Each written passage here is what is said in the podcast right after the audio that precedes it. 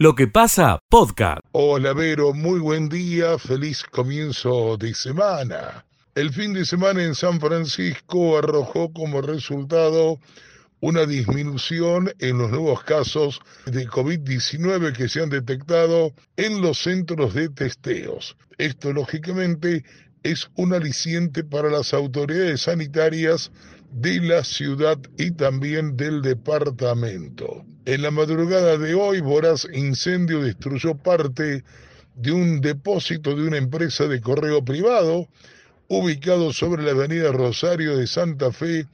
El trabajo de dos dotaciones de bomberos afortunadamente no hubo que lamentar víctimas personales, solamente importantes daños materiales. Comienza la semana y la expectativa lógicamente está centrada en lo que va a ocurrir mañana en la legislatura de Córdoba con la apertura de sesiones. San Francisco tiene dos legisladores, Alejandra Piasco y Ramón Giraldi, y por otra parte las extraordinarias en ambas cámaras en Buenos Aires, donde el intendente en uso de licencia Ignacio García Aresca es diputado nacional. Comenzamos entonces una nueva semana en San Francisco, una ola de robos y arrebatos que se ha registrado entre sábado y domingo, algo que lamentablemente por ahora no parece tener fin. Pero el deseo de un excelente lunes, un fuerte abrazo. Escucha lo mejor de lo que pasa. Muy buenos días, información que tiene que ver con la borde y la región. En la borde ha bajado muchísimo el tema de los casos COVID. El día domingo se han registrado solamente dos nuevos casos, en este momento son 34 los casos activos. 1.816 personas recuperadas, 31 personas fallecidas. Lamentablemente dos personas que estaban en internación fallecieron en la borde por el tema COVID-19. En Colonia Bismar solamente nueve son los activos, miembros todos de una sola familia. Eh, en pocos días, si no registra nuevos casos, podría quedar en cero casos de COVID-19. En la borde se va a vacunar en la jornada de mañana, terceras dosis, hoy se están retirando los turnos, mañana va a haber vacunación en el viejo mercado. Cambiamos de tema, Municipalidad de Escalante, el día viernes el Ejecutivo de Escalante viajó hacia Córdoba, donde la provincia le envió eh, el valor de 4.300.000 pesos para poder empezar con la obra de la pista para camiones, ubicada a la vera de la ruta provincial número 11 en el ingreso este a Escalante. Por último, domingo de, fútbol para los equipos de la Beca Varela, más allá de la participación de seis equipos del torneo provincial, lo más destacado es que el Deportivo Argentino de Montemaíz ganó como local a 9 de julio de Río Tercero y de esta manera se pone como finalista de esta parte de la región, eh, jugando nada más y nada menos que el próximo fin de semana la final con el equipo de General Paz Junior de la capital cordobesa que tras perder 1 a 0 con Sarmiento de la Banda por penales ganó 5 a 3. Informó desde la borde Leo Bastonero. Escucha lo mejor de lo que pasa. Hola, ¿qué tal? ¿Cómo te va? Muy buenos días. El intendente de Idiazábal, Juan Pablo Bacia, y su par de Ordóñez, Pablo Guevara, se reunieron con el secretario de Transporte de la provincia, Franco Mogueta, para reclamar alguna solución a la falta de transporte interurbano de pasajeros en esas localidades. Tanto Ordóñez como Idiazábal no tienen ningún colectivo que pase por allí en ningún momento del día y en ningún sentido. El reclamo tuvo su frutos, porque desde la Secretaría de Transporte les dijeron que hay algunos avances y que en marzo podrían tener total o parcialmente restablecido el servicio. Juan Pablo Bacia aclaró que participó de esa reunión no solo como intendente de Idiazábal, sino además como presidente de la Comunidad Regional Unión tenemos un problema de comunicación, puntualmente y Ordóñez, porque tanto la laguna como Justiniano Pose, que están atravesados por otras rutas, en las combinaciones de transporte todavía existen. Yo fui en representación de toda la comunidad regional Unión, porque independientemente de Idiazábal y de Ordóñez, al sur del departamento también hay localidades, al sur y al centro, hay localidades que tienen hoy dificultades para el transporte y específicamente a veces la preocupación de los intendentes es la cuestión esta de la salud, donde tienen que acceder al sistema de salud del hospital regional de Belleville. Lo que primero hicimos es proponerle al, secretario, en este caso, hacer un mapeo de la problemática de todo el departamento y en ese mismo contexto se nos informa ya que sí hubo avances concretos con la empresa Córdoba Cuata para el restablecimiento total o parcial, que todavía no es lo que no sabemos, del servicio que teníamos anteriormente con acceso y comunicación sobre todo a Belleville y a Villa María. Desde Radio Sudeste, en Justiniano Pose, informó Adrián Leonardi. Escucha lo mejor de lo que pasa. Hablamos de información en el ámbito policial. En las últimas horas, dos detenidos por droga, tarea de investigación que llevó a cabo personal de la Fuerza Policial Antinarcotráfico. Los allanamientos se realizaron en dos viviendas ubicadas en la ciudad, calle Calabrini Ortiz al 800 en calle 25 de mayo al 1200. Así quedaron detenidos dos hombres de 31 y 51 años. La policía procedió al secuestro de planta de marihuana, más de 700 semillas de canalizativa y dosis de cocaína. También dinero en efectivo que oscila entre los 153 mil pesos y elementos a la causa. Es el primer informe de la mañana de hoy. Que tenga una bonita mañana. Volvemos en cualquier momento con más información desde las calles de la ciudad Verónica. Escucha lo mejor de lo que pasa. Qué lindo. Eh, y estabas eh, recorriendo lo que fue Cosquín anoche. Vos sabés que tuve la suerte el, eh, en este los zapping que uno habitualmente hace en la televisión de pasar por la TV pública anoche y ver un mano a mano en realidad una entrevista que le hacía a la gente que transmite la previa o, o los entretiempos en la televisión pública, en la transmisión de Cosquín, y estaba este, este brillante riojano este, eh, dialogando con la hija de Cafrune, con Yamila. Con Yamila. Eh, y bueno, agarró, la guitarra, digamos, tomó la guitarra un par de oportunidades y realmente es, es brillante, es entrador, pero a full, y evidentemente el cierre de haber sido magnífico. Sí, aparte, en, materia de espectáculos le tiene re clara, ¿no? Sabe dónde meterle fiesta en el momento justo. Sí, efectivamente, así que mm, me parece que es un punto alto para, para, para Cosquín y mm, particularmente para la carrera de este popular cantante. Eh, nosotros con el tema lechero, eh, con queriendo saber, queriendo profundizar el tema de los precios de la leche, porque ya adentro de los grupos de WhatsApp circulan valores para lo que va a ser el precio de la leche que, como siempre, se paga en las primeras semanas o en la primera quincena del mes vencido, toda la leche que se remitió en enero.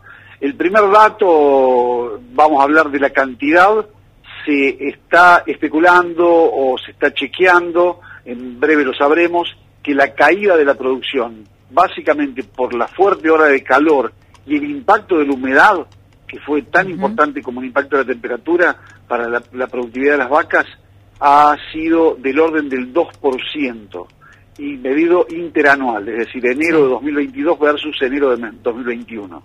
Este sería el número. La caída mes contra mes, es decir, enero de 2022 contra diciembre de 2021, es del orden del 11%. Pero esto es habitual. Eh, eh, siempre eh, estamos en curva descendente en la producción hasta marzo que comienzan las pariciones y allí entra a levantar la producción de leche nacional.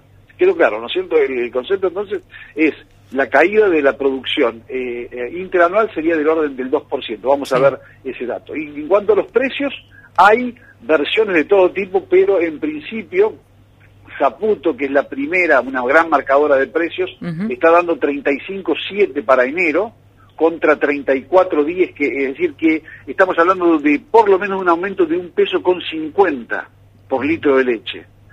Es una demanda grande de los productores que se le ha encarecido mucho el costo de producción y eh, apareció sorpresivamente Williner pagando 37.30, esto en la provincia de Santa Fe. Vamos a ver qué dicen las marcadoras de los precios aquí, Punta del Agua, Anual, sobre el Cañolo, entre otras, digamos que son las grandes regionales de la provincia de Córdoba. Verónica. José, y con estos números que estás dando, ¿qué proyección hay para el 2022 eh, si, si nos extendemos en, en los meses?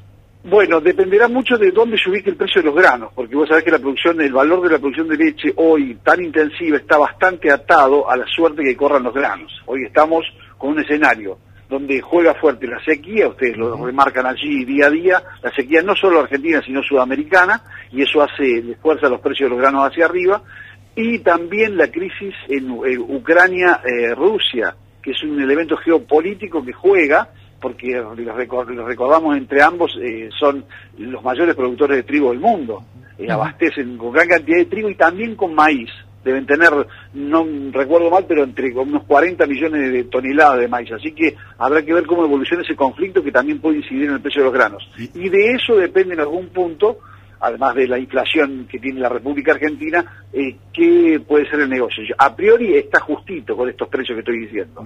El negocio está ahí equilibrado. No es para ganar nada, por supuesto, como siempre, uno ve la policromía donde el que hace las cosas bien, que tiene bien gestionado su tambo, su empresa, ese gana, y donde, eh, porque estamos hablando que el promedio es equilibrado, pero por supuesto aquel que todavía le falta gestión, le falta eh, cerrar mejor su sistema productivo, seguramente está perdiendo un peso hoy. Cierro con esto, porque la semana pasada hablabas del sur de Córdoba con eh, buena imagen en la producción de, del maíz. Decías que habías estado viajando y que se veía eh, una, una buena cosecha, eh, por lo menos a priori. Acá en esta región, cuando uno viaja por autopista, por Ruta 9, se ve que todo está, está quemado, todo está casi perdido, podría decirse. ¿Qué balance hay a, nivel provincia? Sí, están muy impactados los cultivos de primera en ese sentido, Alexis están muy impactados los cultivos de primera, eh, algunos se han picado, otros se han perdido, otros por ahí han salvado la ropa, pero los cultivos de segunda no vienen tan mal. Esta lluvia también le ha favorecido, así que habrá que esperar, eh, les recuerdo a toda la audiencia que del 100% del maíz que se siembra en nuestra zona, entre el 70 y el 80% es de segunda, es tardío, con lo que nosotros tenemos alguna chance de que pueda no ser tan mala, es decir, no ser peor y ser mala o regular la campaña maicera 2022. Escucha lo mejor de lo que pasa. Ok, en, en realidad sobre la que preguntan ustedes es una vacuna que el laboratorio Moderna este, dio publicidad a través de un grupo que se llama YAVI, que es un consorcio que está trabajando en la búsqueda de una vacuna para el VIH. En este caso, con el concepto del ARN mensajero, lo que se busca es tratar de, de, definir un anticuerpo específico para eh, poder prevenir la infección por VIH. En este momento, eh, después de haber pasado la prueba de concepto, que eso quiere decir que eh, en, una, en un laboratorio se define que es factible que esto pueda llegar a funcionar, este, pasa a lo que es fase 1, que actualmente es con muy poquitos voluntarios, se comienza la vacunación de una de lo que sería una primer dosis. El objetivo en sí es que el organismo eh, enseñarle a que eh, empiece a hacer anticuerpos, diferentes tipos de anticuerpos, contra el VIH y de esa manera poder prevenirlo. Esta vacuna, eh, te voy a hacer preguntas no desde el modo de la ignorancia. ¿Esta vacuna está destinada a gente sana, a modo preventivo, o para gente que ya está contagiada y resultaría como un paliativo? No, en este eh, este tipo de vacuna es una vacuna eh, preventiva. Esto quiere decir para personas que no viven con VIH. Perfecto. Eh, hablando, viste, siempre esto de, del SIDA siempre trajo muchas cosas. Ha pasado muchísimos años hasta que por fin logramos, ¿no? Eh, trabajar de manera específica en esto. ¿Por qué lleva tanto, tanto tiempo lograr algo preventivo o algo eh, paliativo para esta enfermedad? porque es un virus que, por un lado, eh, es, eh, es un virus que se mete en el núcleo celular, modifica el núcleo celular de las eh, células que tienen que defendernos de la, de la inmunidad. a diferencia de otros virus que no atacan exactamente las células de la inmunidad. Por otro lado, este virus muta, o sea, cambia continuamente y eso hace de que también sea muy difícil definir una vacuna este, específica para este virus. Eso hizo de que durante mucho tiempo estemos buscando eh, diferentes alternativas de vacunas y hasta ahora eh, lamentablemente no habíamos tenido ninguna eh, vacuna que había tenido más efectividad que un 30, 30 y tanto por cientos. A favor de esto existe ahora una vacuna que se está investigando en Argentina, que es el proyecto mosaico de eh, Johnson Johnson, en la cual eh, en este caso utiliza un adenovirus.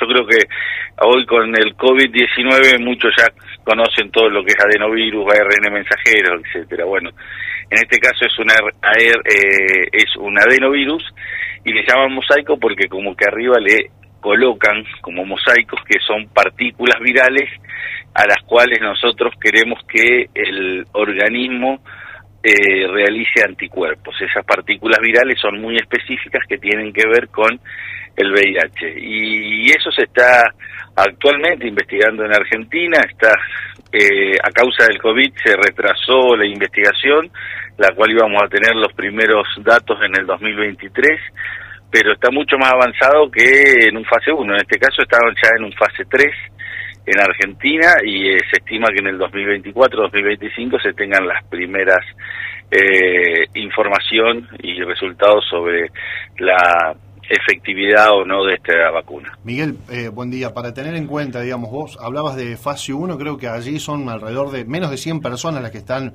eh, eh, en tratamiento. En fase 3 supera ampliamente las 3.000, ¿no? Personas voluntarios para saber los efectos de, la vacuna o del, o del proyecto. Sí, sí. por ejemplo, esta en, esta vacuna que está en fase 3, que, el, a la cual se le colocó como un mosaico, que es una, un ADN. En este momento, en Argentina solamente porque se está investigando eh, o, se está eh, llevando adelante esta fase 3 en diferentes países, entre ellos Estados Unidos, eh, Perú, Argentina, bueno, y varios otros países más. En Argentina solamente hay 400 voluntarios que están ya han sido inoculados con esta vacuna. Eh, ¿Es una sola es una sola dosis estas del proyecto Mosaico o son varias y después eh, se va analizando? Son son dos dosis más dos que le llamamos booster, o sea, dos eh, dosis más para empujar más todavía el sistema inmunitario. Y después de ahí... En total cuatro. Cuatro. Y eh, se le hace el seguimiento a los pacientes y se, se va viendo la, la evolución. Sí, se definen eh, un grupo de, de pacientes que o de personas que son más vulnerables a, la infección por VIH se tiene un estimado de cuántas de esas personas se deberían este, infectar por VIH por año y luego este, se eh, ve en realidad si disminuyó o no ese número. Bueno, Miguel, lo último para cerrar, eh, decías más o menos aproximadamente 2025 tendría luz este proyecto mosaico ya definido, ¿no? Y la gente, esto va a ser de, consumo así, eh, yo por ejemplo voy a ir a, la farmacia, le voy a poder comprar, me voy a poder vacunar o eso todavía ni, ni está en los planes, ni está visto. No, no está en los planes. Yo, estimo que eso ya después depende de las estrategias de salud pública que se lleven adelante. Bueno, Miguel. Escucha lo mejor de lo que pasa.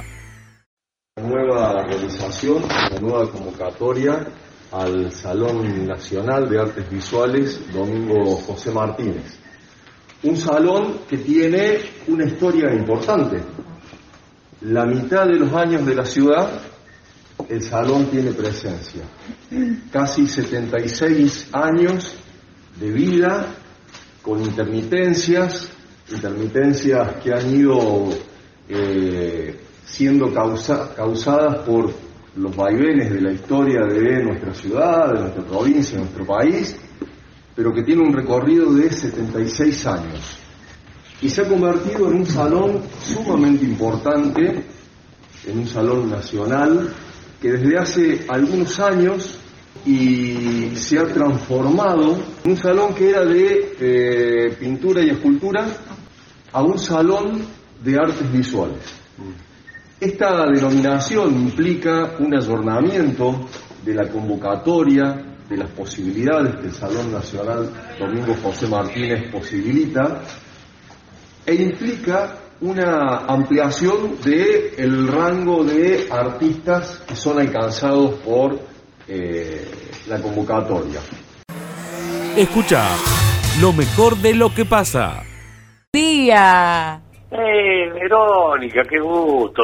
Pues feliz retorno, Vero. Gracias, Miguel, muchas gracias. Estamos acá cuidándote el lugarcito hasta mañana, que ya te vamos a tener acá presente de nuevo. Bueno, les agradezco mucho, es un lugar que nos corresponde a todos, así que está bien ocupado. Seguro que está el Ale al lado tuyo. Sí, está el Ale, está el Ale. Acaba de salir porque aprovechó para ir al baño, Miguel, te cuento Bueno. así, entre nos. Entre Bueno. nos. Bueno, Miguel, contame vos, porque tuviste el privilegio de formar parte, estar ahí presente en la primera edición del Festival Atahualpa ahí en General Cabrera. Quiero saber todo, que me cuentes todo. Bueno, una fantástica experiencia. El, el Festival Atahualpa es el fruto de la audacia, primero, del emprender, segundo, del deseo de entregarle algo a, a su pueblo, a su ciudad, y la inspiración de una academia que se llama Atahualpa. De allí viene el nombre del festival. Es una academia muy tenedora, que tiene muchos chicos, muchas eh, parejas de baile, pero es diferente, Vero, no, no es una academia clásica donde vos vas a pagar la cuota, aprender a bailar una samba, una chacarera. No, es totalmente diferente. Lo que hacen es, es, por ejemplo, los he visto bailar en el escenario, eh, urbano, de raíz, eh, malambo, pero diferente, no es el malambo ese zapateado como el del, de la borde, por ejemplo, o todo como lo conocemos. Eh, es diferente. Bueno, ese es el festival. Nació así, eh, desde esa casa eh, que adora todo General Cabrera. Pero debo confesar públicamente que la respuesta del público no fue la justa y necesaria.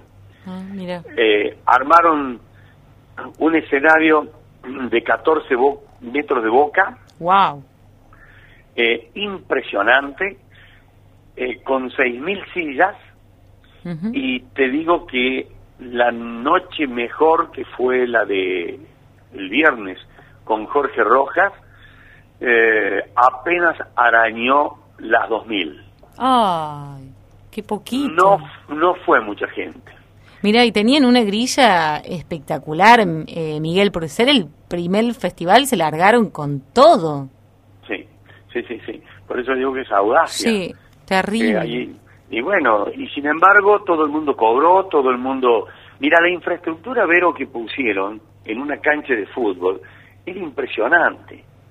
Eh, al, al estilo, al mismísimo estilo del Festival de Peñas, Wow. con todos los lujos de detalle, prensa, carpa para prensa, cena para los periodistas, eh, camarines para todos los artistas, eh, todo con carpa, pero carpa de primerísima calidad. Las carpas con piso de madera, No, qué lindo, Miguel. una inversión enorme, enorme, y creo que la ciudad de General Cabrera no alcanzó a leer qué importancia tenía esa apuesta. Pero bueno, eso es anecdótico, ya anunciaron que el año que viene lo hacen, de nuevo. Se viene la y ya revancha. está- y ya está contratado Abel Pintos No, para el bueno. año que viene. Qué buena, Sí. qué buena primicia, Miguel. Eh, es una, un anticipo, es cierto. Qué buena primicia. Bueno, y qué bueno que ojalá se puedan tomar revancha y que puedan, no sé, que sea un éxito rotundo, que este festival se implante, que la gente realmente eh, pueda reconocer eh, en este grupo de danza todo el esfuerzo, el sacrificio, el empuje, todo esto que nos estás describiendo. Sí. Eh, yo no sé, algo tengo en la línea, no sé qué es. Si es mi teléfono o qué, pero algo se metió en la línea, no sé si está al aire. No, yo te escucho perfecto. Ah, bueno, bueno. Bueno, eh, mira, Vero, descollaron. Jorge Rojas, impecable. El show que hace Jorge Rojas es muy ajustado, muy profesional, excepcional todo, con bailarinas, no, hermoso lo de Jorge Rojas. Eh, de, destino, eso, eso está saliendo al aire. Ahora sí, como que se te entrecorta Bueno, un no sé poco. cómo cortarlo eso. Ahí está. Eh, Ahí va, ahí va. Vamos. Hola. no sé. Hola, Acá hola. se me cortó. Algo se me metió acá, no sé cómo cortarlo. Ahí está. Hay un ruido en la línea. No, sí, Miguel, dale. Bueno, eh, te digo, lo de Jorge Rojas, lo de el Destino San Javier, Destino. lo de mm, Karen Quiroga, una revelación, la chica, una revelación la chica, Karen Quiroga, excepcional su show, Rally Barrio Nuevo. Eh, ah, Loco Amato anoche, no sabés lo que fue el Loco Amato anoche. Se bailaron todo, Miguel. Increíble, se bailaron todo. Lo que 13 músicos tiene. Wow, Este, tres. Delfina Clavero, ¿de dónde salió? A ver, ¿cómo hacer para sacarlo? Por Dios. Qué terrible. Bueno, ¿sale al aire eso? No, no, Miguel, nosotros te Ah, escuchamos bueno. perfecto. Vos, vos, vos relajate que no se escucha.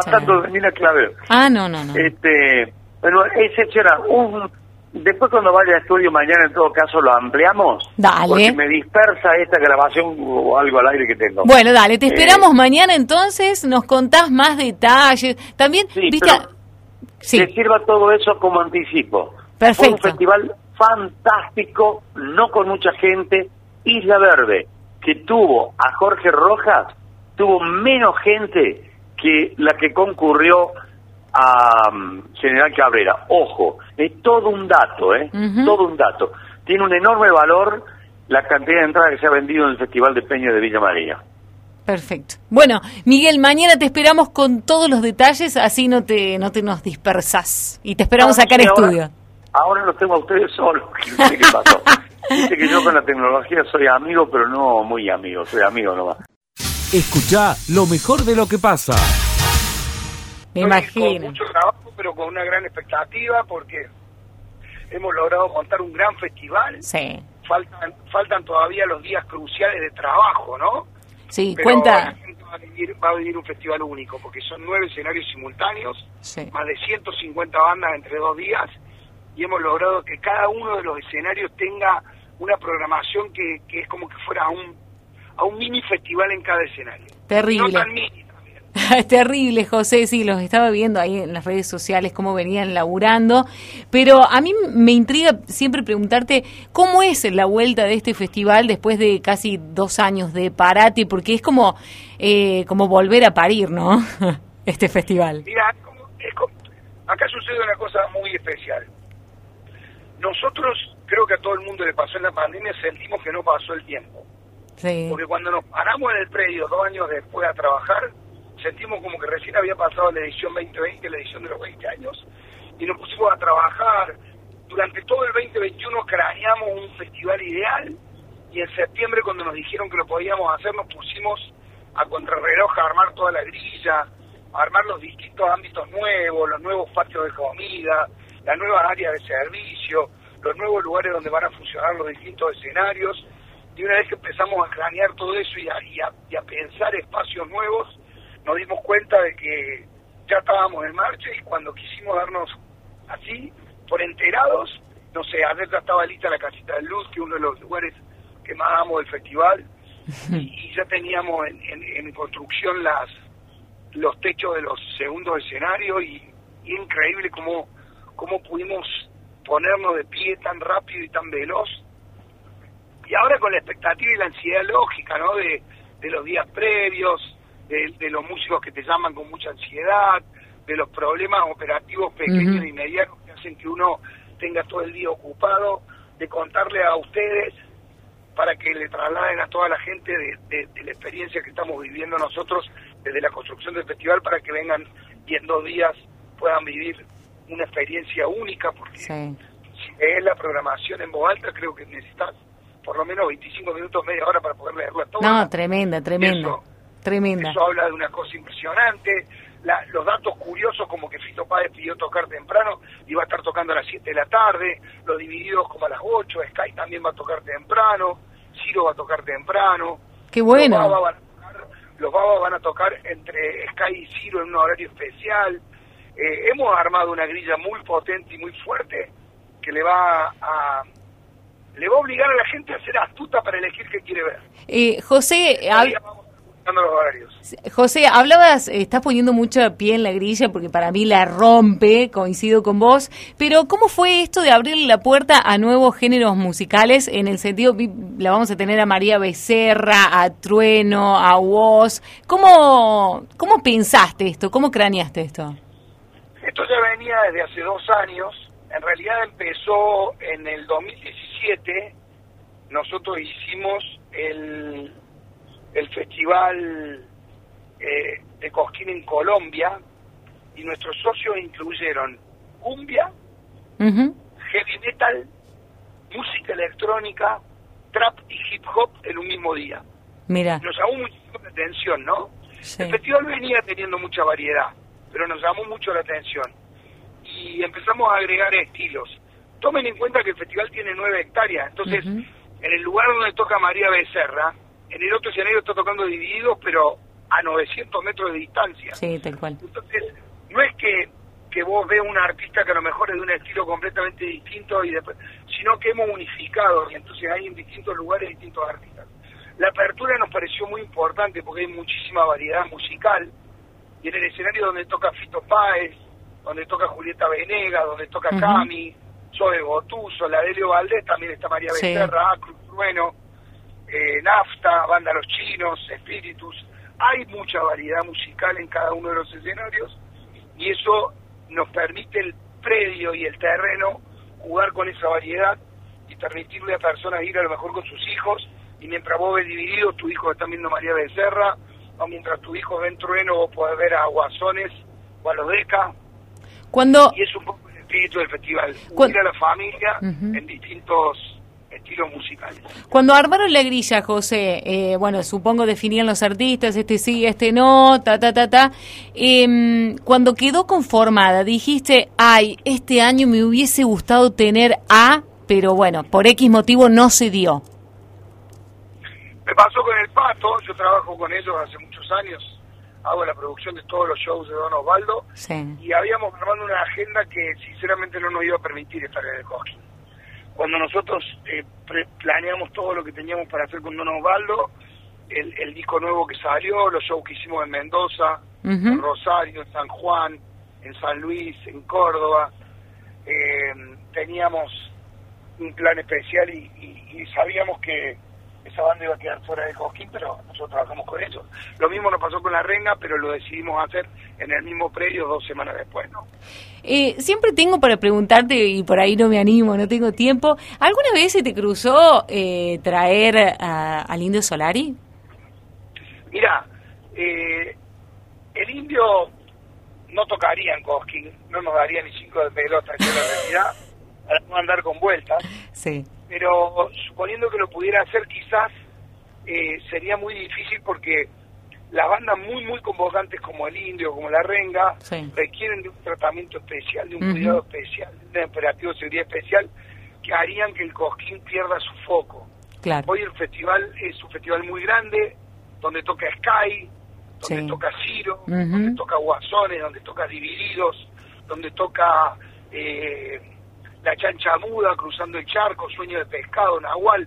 Hay mucho rock and roll, donde tiene un club de heavy metal, donde tiene la casita del blues, pero también hay estilos musicales completamente distintos de pop, donde hay estilos como el indie eh, y otros sabores musicales que hacen que, que el público sea muy variado, muy amplio y que requiera otro tipo de atención. Así que quizás hoy no se podría. Eh, para finalizar, José, eh, sí, No nos está tocando además. No, no, no. Tampoco sería posible. eh, para, para terminar, eh, la gente que está acá en el interior, si quiere adquirir sus tickets, ¿cómo puede hacerlo? Para comprar la entrada de Cosquín lo podés comprar a través de Eden Entradas. Eh, creo que es eh, una etiquetera muy conocida ahí porque Ujú. también vende entradas para el Festival de Peñas. Correcto. Así que la verdad que estamos muy entusiasmados, pueden comprar su entrada en Eden Entrada. Y te quiero contar un dato que no es menor. Eh, estoy en conversaciones para hacer cosas allá en Villa María. Me junté con Martín y, y creo que en estos días vamos a firmar un convenio para para acercar parte y hacer cosas en Villa María. Así que primero lo felicito por el festival, que ya lo tienen casi todo agotado. Ujú. Sana envidia. No, pero mira, ¿sabes qué? Ustedes la van a romper. Eso sana olvídate. envidia, sana envidia y, y ojalá que, que me tengan por ahí por Villa María haciendo algunas cosas en ese anfi tan alucinante que tiene. Ojalá, ojalá te vamos a esperar, te vamos con las manos abiertas. ¿Vos sabés eh, algo relacionado al rock? No, todo, de todo, de todo. Ajá. Nada que ver con el de Peña, no, nada que ver, sino para hacer cosas durante el año. Está bueno, porque vos sabés que hay un reclamo recurrente cada vez que se arma la grilla del festival. Hay mucha gente, mucha gente reclama noches así eh, rockeras o noches que tengan ahí un combo de artistas eh, que están fuera de lo convencional. Así que me parece que sos la persona indicada para venir. Igual no, no, no, no estamos conversando por el Festival de Peña, estamos No, no, no. Para afuera, sí. el año. José, José y, y ahora se suma, buen día, te saluda Alexis, eh, se suma eh, al Anfi, que por allí es muy grande para algunos espectáculos puntuales, se suma el, el Salón de los Deportes, que puede ser eh, un lugar eh, para, para algún espectáculo, Lo ¿no? tengo que ir a ver, no lo he visto, no lo he visto. Me, me dijo Martín de verlo y, y justo ahora nos agarró el cosquín, pero nos, nos estamos juntando para pensar cosas juntos, para hacer en Villa María. La ausencia del Orfeo eh, hace que, que varios espectáculos los tengamos que cranear allá. Así que bueno, estamos pensando y, y- y trabajando. Así que va a haber va a haber cosas seguramente. Te compro la entrada ya para Guasones cuando lo traigas. Escucha lo mejor de lo que pasa. Bueno, es un placer saludarlo, recibirlo, decirle muchas gracias por el aguante, porque siempre está ahí firme en este operativo verano. Mario Bruna, ¿cómo estás? Buen día. Buen día, qué gusto escucharte, Vero, al aire, Alexis también, la verdad que el pedacito que escuché de programa, una genialidad como lo vienen llevando adelante. Bueno, gracias. Es un placer recibir a los amigos en casa. Qué grande. Con respecto al dato que dabas recién de los autotest de COVID, en Mar del Plata llegaron, pero en mucha menor cantidad de lo que habían pedido del Colegio de Farmacéuticos, el presidente de acá del Colegio de Farmacéuticos informó que llegaron, que a partir de ahí se ponían a la venta, que habían distribuido entre los eh, farmacéuticos asociados que se habían anotado para recibir, pero en menor cantidad. Que igual lo que iban a hacer con este menor lote que recibieron es ponerlos eh, como a evaluar qué repercusión tienen la gente, si se venden o no, porque como son perecederos Claro. y tienen su costo, van a aprovechar este pequeño lote que se recibió para ver cuál es la repercusión de la gente, para saber si encaran más cantidad o si se quedan con un pequeño número como para cumplir la pequeña demanda que haya o no en su defecto. Claro, pero qué bueno que por lo menos haya llegado, o sea, no en la cantidad prevista, pero qué bueno que hayan llegado, porque también sirve mucho de, pre- de previsibilidad para los turistas, ¿viste? Por ahí, eh, no sé, querés saber si estás bien, si no, o querés volver a tu casa, vas y ya sabes que por lo menos en alguna farmacia de Mar del Plata vas a conseguir este autotest. Y te Sí, podés volver totalmente. tranquilo. Un poco de récord lo que nos decían desde el colegio farmacéutico era esa, por ese, eso mismo que está diciendo vos, que quizás eh, se primó, se le dio prioridad a los sectores más turísticos, Claro. teniendo esa ventaja de que hay más cantidad de personas circulando o interesadas en hacerse el test antes de volver a su casa o volver a su, a su trabajo. Bueno, Mario, estuviste laburando mucho, tengo entendido, porque ya se termina el mes de enero y por ahí es momento de ahí de un pequeño balance, no de un balance general, pero de un pequeño balance que nos va tirando algunos números. Contame vos que estuviste ahí recogiendo. Dale, vos sabés que tuvimos oportunidad de hablar con el presidente del ente municipal de turismo de acá de Mar del Plata y si bien no hay información, no hay números eh, oficiales porque hoy 31 de enero todavía lo toman como dentro del mes como corresponde, así que en las semanas recién se van a estar conociendo los datos oficiales, se habla en un primer momento de un 80% promedio de ocupación en lo que es hoteles y entre un 90 y 100% de ocupación en lo que es eh, los espacios de sombra o las carpas y sombrillas que se alquilan en, en las carpas, en las playas, Buenísimo, perdón. buenísimo. Así que sí, se habla de una gran temporada post-COVID. Es difícil compararla con las dos temporadas anteriores, porque una fue la que fue 100% COVID Sí. y la otra la que se fue abriendo paulatinamente.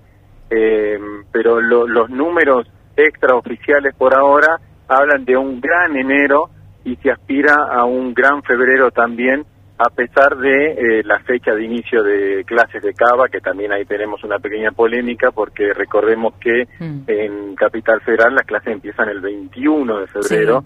Lo que indefectiblemente afecta a la temporada marplatense. Vos sabés que, eh, viste que no hay mal que por bien no venga, una cosa así es el dicho, eh, pero creo que esta, eh, esta pandemia ha ayudado mucho, fue el sector más castigado quizás el sector del turismo, y esto de que se haya habilitado la posibilidad de volver a vacacionar, ha hecho de que la gente se quede mucho acá en el país por miedo, por, bueno, por el motivo que fuese, entonces ha fortalecido un montón ¿viste? Acá en Córdoba también los números fueron eh, muy positivos y en, en, cada punto que vamos recorriendo todos destacan que ha sido eh, una buena temporada pese a esto del COVID. Sí, incluso si te fijas, eh, seguramente la gente lo ha hecho en su casa o ha escuchado en los distintos informativos. zonas como el sur de la Argentina han tenido también entre un 90 y 95% mm, ciento de ocupación. Indefectiblemente, el motivo que sea, como vos planteabas recién, ha hecho que el argentino vacaciones en Mar del Plata favoreciendo a un sector sumamente golpeado como fueron los hoteleros gastronómicos y turismo en general. Mario, ¿con quién estuviste hablando? Eh... Sí, te comento, en base a esto también surge, eh, en Mar del Plata hubo un cambio generacional, se está hablando que el promedio de edad del turista en Mar del Plata bajó. Y te parece, ahora lo compartimos, eh, como te decía recién, las palabras de Bernardo Martín, quien es el presidente del ente municipal de turismo, y esto nos decía. La potencia que ha tenido la oferta y que tiene la oferta de Mar del Plata, porque sigue vigente durante el mes de febrero, en marzo, eh, es tremenda y creo que es inigualable la cantidad de eventos que ha habido en Mar del Plata, de recitales, de espectáculos teatrales, las apuestas que han hecho todos los empresarios. Eh, privados en nuestra ciudad eh, ha sido tremenda, tremenda y creo que, que, nos da como resultado eh, estas ganas que, y lo que manifiesta cada uno de los turistas que uno tiene la oportunidad de conversar o lo que surge a través de las encuestas que, que están eh, con ganas de volver. Está buenísimo porque es a lo que tenemos que apuntar a, la repetición y que la gente se quede con ganas de, volver. Ha habido un cambio, ha habido un cambio, un cambio, ya los números preliminares nos dan una baja en la edad de nuestros visitantes muy, muy importante, siendo la franja más importante de turistas que llegaron a Mar del Plata la que va de los 18 a los 39 años. Antiguamente las temporadas de Mar del Plata nuestra franja etaria eran mayores de 60 años, la que más tenía cantidad y, eso se ha invertido esa bueno, ahí esto que decías, ¿no? El cambio generacional, por así decirlo. Eh, y la verdad que sí, Mar del Plata siempre es un destino hermoso y el que lo conoce tiene las ganas de volver, siempre. Sí, vos sabés que en base un poco a lo que planteaba Bernardo Martín, el presidente del ENTUR, eh, se produce ahora otro fenómeno grande en Mar del Plata, que es toda la zona de, de boliches, after beach o paradores de, que visitan los jóvenes, se da en la zona sur de Mar del Plata. Para el que más o menos se ubica es de, yendo desde Mar del Plata por la ruta 11 hacia Miramar. En ese sector están la mayoría de los balnearios de los jóvenes y son los que convocan no solo la tarde de playa, sino la nocturnidad marplatense el mayor problema que se está planteando ahí es eh, que hablan un promedio de entre 12.000 y 14.000 jóvenes que asisten mm. a los distintos eventos, los distintos paradores, que tienen muy pocas posibilidades de volver, porque hay poco transporte público y a su vez la, otro de los asuntos graves que ocurre en ese sector es que todos los balnearios de esa zona dan a la ruta, o sea, la salida de los mm. balnearios es esa ruta 11 que junta Mar del Plata con Miramar, lo que hace muy peligroso también el tránsito de caminar por los costados de la ruta. Así que yo calculo que el desafío futuro, si se mantiene esta perspectiva de la baja de edad en cuanto a lo que es el turismo en Mar del Plata, es ver la forma de que esos jóvenes puedan retomar al centro de Mar del Plata o a sus lugares de alojamiento después de haber pasado la noche, sin que esto se vuelva peligroso, pero no peligroso por inseguridad de robo, sino peligroso por el tránsito que hay, por la maría de gente que hay caminando, volviendo hacia el centro, porque no, hay, no dan abasto los taxis y remises, y las líneas de colectivos son pocas. Entonces ahí van a tener un desafío importante a, tener en cuenta desde el planteamiento urbano y tránsito municipal.